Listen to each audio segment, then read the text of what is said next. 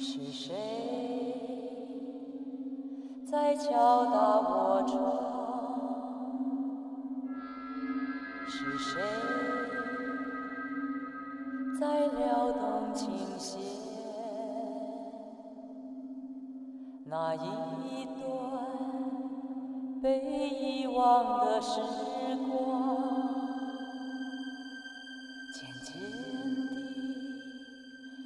地回渗出我心坎。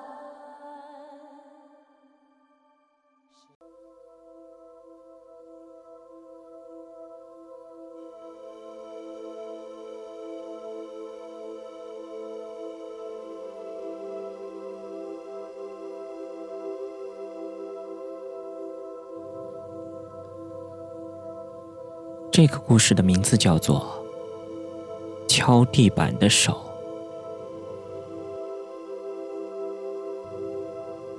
小黄最近找了一份不错的工作，为了方便，他在离单位不远处租了一间一室一厅的房子。此房的装修七八成新。刚开始工作的时候很忙，回到家都已经十一点多了。小黄也总是倒头就睡。一个月以后，所有的工作都已经开始上手。整点下班之后，他就和朋友一起泡泡吧，诉诉苦。有一天，在酒吧和朋友分开之后，小黄独自一个人回家。那一天，他有些微醉，没有冲凉。就躺到了床上，迷迷糊糊间，就听到了地板有敲打的声音。小黄打开了灯，他往四周看了一遍，没有发现任何的异常，就继续睡觉。可是敲打的声音，不一会儿又再一次的响起。小黄不耐烦的用被子蒙住了头睡觉。到了第二天，一肚子气的小黄找来管理员非要打开那间没有人住的房间。打开了门之后，小黄一个头就往里面冲。可是结果，让人目瞪口呆。这里，居然是一间毛坯房。不可能会有什么人去敲打地板。于是不死心的小黄继续问了左邻右舍，大家都一致认为没有听到什么声音。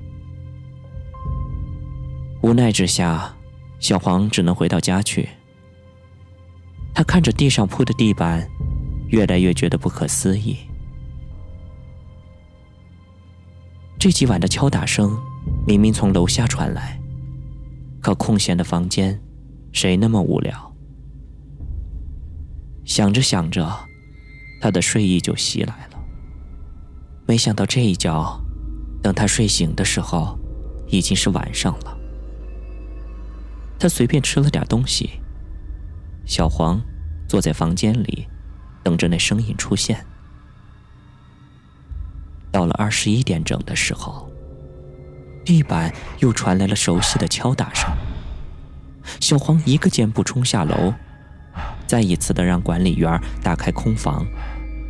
里面依然是空无一物。管理员不满的说道：“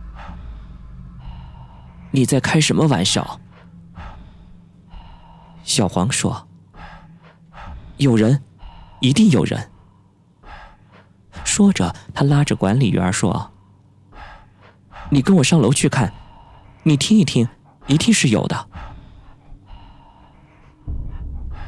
上去了之后，两个人坐在房间里，没有开灯。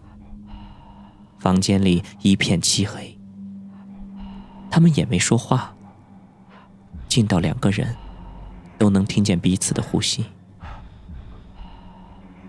忽然。清晰的敲打声划破了寂静。小黄猛地跳起来，小黄打开了灯。那敲打的声音立即就停止了。小黄赶紧叫管理员一起去楼下，说一定有人在搞恶作剧。可是管理员一动不动的盯着地板看，然后回过头望着小黄说：“你有没有注意到，这地板铺的很高，比普通人家的高，很高很高？”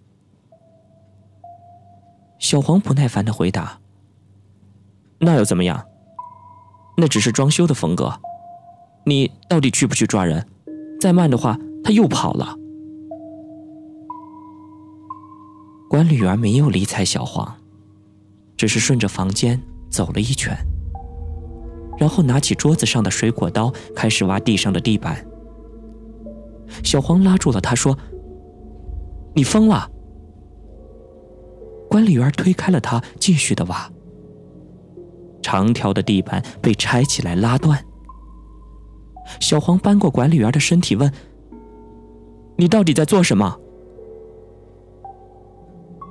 他一看到管理员那一张脸，变得说不出的恐怖和惨白，管理员同时指了指地上，颤抖的嘴唇发不出一点的声音。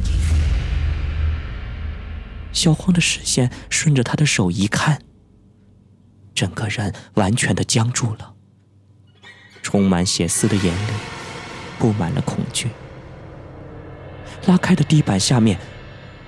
竟然有一只女人的手掌，那惨白的手掌，显然是被药水泡过，没有腐烂，也没有臭味就那么孤寂的躺在了地上。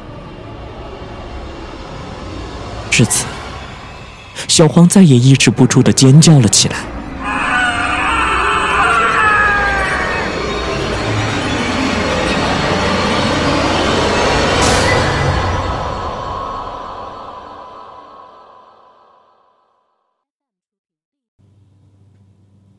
在这之后，小黄和管理员两个人报了警。警察来了，合力搬开所有的地板。那下面，是一具肢解成了十三块的女尸，却独独少了头。经过调查，死者是一名叫李华的女子，是一月前失踪没有下落的盛某的妻子。两个月以后。盛某终于说出了自己杀死妻子的事实。事后，他怕运尸被人发现，就想了这种办法处理了妻子的尸体，并且带着他的头丢到了河里面。小黄最终也退了房，辞了职，搬回去和父母同住。然后再后来有一天。有一只包裹放在了他家门口，箱子上面没有注明任何的发送地址，只是简单的写了“小黄”两个字。小黄打开了包裹，里面有一个用黑布包着的东西，以及一封信。